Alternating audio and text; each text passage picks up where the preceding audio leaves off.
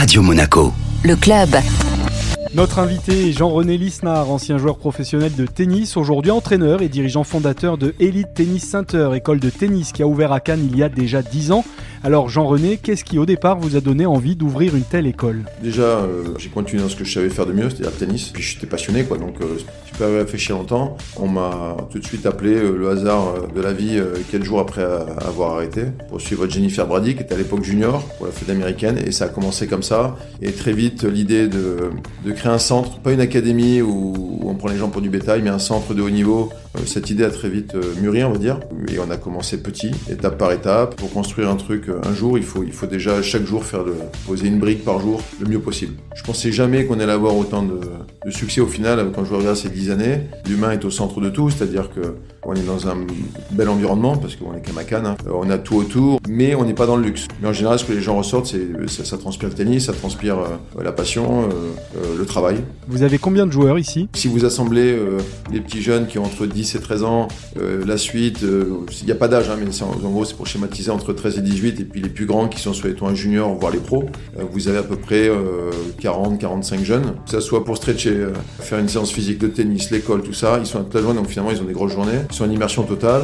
L'hébergement, c'est nous qui les encadrons aussi. Ils prennent quelques jours de repos de temps en temps, évidemment. Mais disons qu'on nage pas les gamins toutes les vacances, c'est pas possible. Faire du haut niveau comme ça. Donc on les a toute l'année, en fait. Alors il y a quelques grands noms qui sont passés par ici. Vous avez été le coach de Rublev, Ferro, Wozniacki ou encore Medvedev. Quel joueur ou joueuse parmi eux vous a le plus impressionné Medvedev, j'imagine Bah oui et non. Pas de qualité physique particulière euh, comme Engel mon fils, pas un bras incroyable comme, euh, comme Federer. Je pense qu'il a, un ultra compétiteur. C'est quelqu'un de très simple. Quand on a arrêté, il était quatrième mondial. Et il continue à manger son steak pat à côté du jeune qui est 3-6, à ne jamais contester la planif que l'on faisait la veille pour le lendemain. C'est-à-dire que comme un élève, euh, il n'a pas eu de demande de, star euh, comme il y en a certains dès qu'ils y arrivent, euh, ils deviennent un peu impossibles à gérer. Il est resté le même qu'au début. C'est d'humilité, c'est d'intelligence. Voilà. Après on a Blinkova qui est chez nous, que j'ai jamais vu une fille aussi euh, aussi courageuse et aussi euh, obstinée, passionnée. Bon après je pourrais tous les citer, ils ont tous quelque chose, mais euh, après pour la plupart c'est un sport de constance. Donc déjà ces gens-là, ils ratent pas les entraînements, ils ont pas des excuses. j'ai mal au ventre, j'ai loupé le réveil, ça n'existe pas pour eux. Faire du haut niveau, il faut être constant. Tu peux pas faire un jour bien, un jour mal. donc c'est tous les jours. Et encore aujourd'hui, votre école est bien représentée à l'Open d'Australie. Ouais, ben là ça fait ça fait quatre grands chelems de suite qu'on a à peu près une dizaine de joueurs, que ce soit en junior ou chez les pros, qualif ou, ou tableau final. Ce sont des joueurs que nous formons, que nous entraînons toute l'année, quoi. Et, et c'est notre grande fierté. Alors euh, certes, ils n'ont pas tous gagné le tournoi, voilà, mais c'est déjà énorme d'en arriver là, quoi. C'est déjà une, une grande satisfaction, mais on n'est jamais contenté. On veut toujours faire plus, mieux, voilà. Jean-René Lisnard, le coaching, c'était quelque chose que vous aviez euh, toujours en vous, l'envie de transmission? Bah, il faut croire, mais quand vous jouez, vous êtes à. Moi, j'étais à fond dans mon truc. Je me suis jamais projeté sur une reconversion comme certains. Euh, Jusqu'à la dernière, dernière balle, j'étais à fond dans mon tennis, je pensais à rien. Puis ça, ça, c'était tellement euh, naturel. Et puis en fait, je suis parti de chez moi, j'avais 10 ans ou 11 ans. Et en fait, tous les matins de ma vie, je me suis levé avec cette passion qu'est le tennis en réalité. Donc voilà, donc en fait, même, même, même avec les coachs, j'ai cette envie de, transmettre ce que j'ai. Alors, je dis pas que j'ai la science infuse, hein, évidemment, mais voilà, et puis de, puis de donner aussi à des gamins. Euh, moi, j'ai trois enfants à la maison. Euh, j'ai envie que, quelle que, quelle que soit l'activité qu'ils fassent un jour, qu'ils aient des gens qui leur donnent envie de faire des choses. Pour un entraîneur, c'est une super satisfaction hein, de voir la progression des enfants. La progression d'un enfant, même on a le, on a le, on a le respect et l'estime des gens ici, en général. Même quand un gamin, bah, ils réussissent pas tous, hein, faut être honnête, mais on a, on, ils progressent tous, ça c'est déjà énorme. Et euh, quand ils partent, ils, voilà, on sent qu'il y a quand même du respect, des valeurs. Il y en a qui, il y en a un qui, qui était un, un, joueur de club très moyen, il a, il a monté, il a eu une bourse entière aux États-Unis et il va revenir certainement bosser avec nous. Euh, donc il y, a, il y, a un chemin de vie. C'est pas que euh, gagner Wimbledon, quoi. Je veux dire, c'est, des gars qui, grâce au tennis, grâce à leur bon niveau au tennis, ils ont eu une vie qu'ils n'auraient pas eu. Euh, des valeurs parce que chez nous, vous arrivez en retard, vous passez un mauvais quart d'heure euh, et c'est la vie finalement. Si vous arrivez au travail en retard, vous êtes viré quoi, en général. Euh, ici, le portable, je peux vous montrer la boîte. Ils sont dans une boîte, il y a 20 portables dans une boîte parce qu'ils sont complètement contaminés par ça. Et les parents nous remercient. Pour nous, c'est plus facile. c'est un cadre à respecter, ou sinon tu joues pas au tennis. Donc pour moi, c'est des valeurs euh, qui sont liées au haut niveau, mais qui vont euh, aussi aider le gamin dans sa vie, parce que je suis convaincu que ça, c'est aider les gamins. Tous aider, leur dire vous êtes le plus beau, c'est pas leur faciliter la tâche pour plus tard. En général, les parents, euh, ils arrivent avec leur enfant et ils vous disent notre objectif, c'est qu'ils deviennent pro et qu'ils gagnent un jour un grand chelem. Ça arrive? Tout le temps, tout le temps.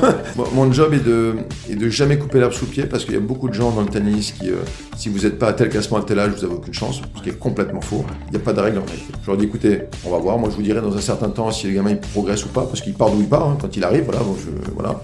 Les gens, on les prend que s'ils ont des valeurs de travail, parce que parfois il y en a qui viennent, euh, bon, je, je les garde pas, parce que je dis bon, ça va être impossible, que ce soit la famille ou le joueur, ça va être, euh, voilà.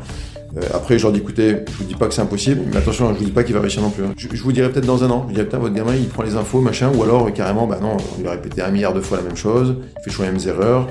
il aime le tennis, mais il aime plus l'ambiance du tennis que, que les efforts. et ça, je peux pas le dire en une semaine, c'est pas possible. Sur votre carrière de joueur, Jean-René, vous auriez sans doute pu faire mieux. Vous n'avez euh, aucun regret? Aucun regret. J'aurais pu être bien meilleur si j'avais été moins con. Moi, j'étais super. Euh, tout le monde vous le dira. J'étais super. J'étais au taquet du matin au soir, mais euh, peut-être un peu trop, pas toujours lucide, un peu trop impulsif dans le sens, dans ma manière de jouer aussi. Vous voyez. Donc, vous voyez, maintenant à 43 ans, en fait, je me dis, même si j'avais été, j'aurais été 20e. voilà, les mecs jouaient pas mieux que moi de toute façon. Mais à un moment donné, c'est de la lucidité, du pragmatisme. je pense de la maturité aussi, parce que d'un côté, j'étais très mature de, par ma vie, et de l'autre côté, il y avait une immaturité. un Djokovic à 18 ans il avait 35 ans. Voilà, c'est pour ça qu'il a sa carrière-là, c'est pas parce qu'il a tenu la balle en cours, c'est pas vrai. Il a une maturité, une intelligence que, dans certaines prises de décision que les autres n'ont pas. Mais j'ai pas de regret parce que j'ai donné le maximum. Après, euh, j'aurais pu faire mieux, mais j'ai pas, je me dis pas, tiens, pendant deux ans j'ai fait la fête ou machin, mm. euh, et du coup, j'ai, non, non, non, j'ai donné le maximum, mais pas toujours de la bonne manière. Et j'en viens au coaching. Pourquoi je veux faire ça? Parce que j'ai pas toujours eu les gens autour de moi qui, voilà, alors il n'y a pas de regret, hein, c'est moi qui les ai choisis, hein, voilà. Justement, ça me sert à les bonnes choses que j'ai fait et celles que j'aurais voulu avoir, etc. Donc c'est un panaché des deux. Euh, mais il n'y a aucune sorte de regret, de, d'amertume, de rien du tout. Quoi. Je me dis, ouais, j'aurais pu faire mieux, mais en même temps, je suis assez fier aussi. De... J'étais que 84e, mais c'est déjà bien. Et la Coupe Davis avec Monaco, euh, de beaux souvenirs? Beaux souvenirs. Euh, moi, dans ma tête, je représentais ma région, parce que je suis très attaché à ma région. Voilà.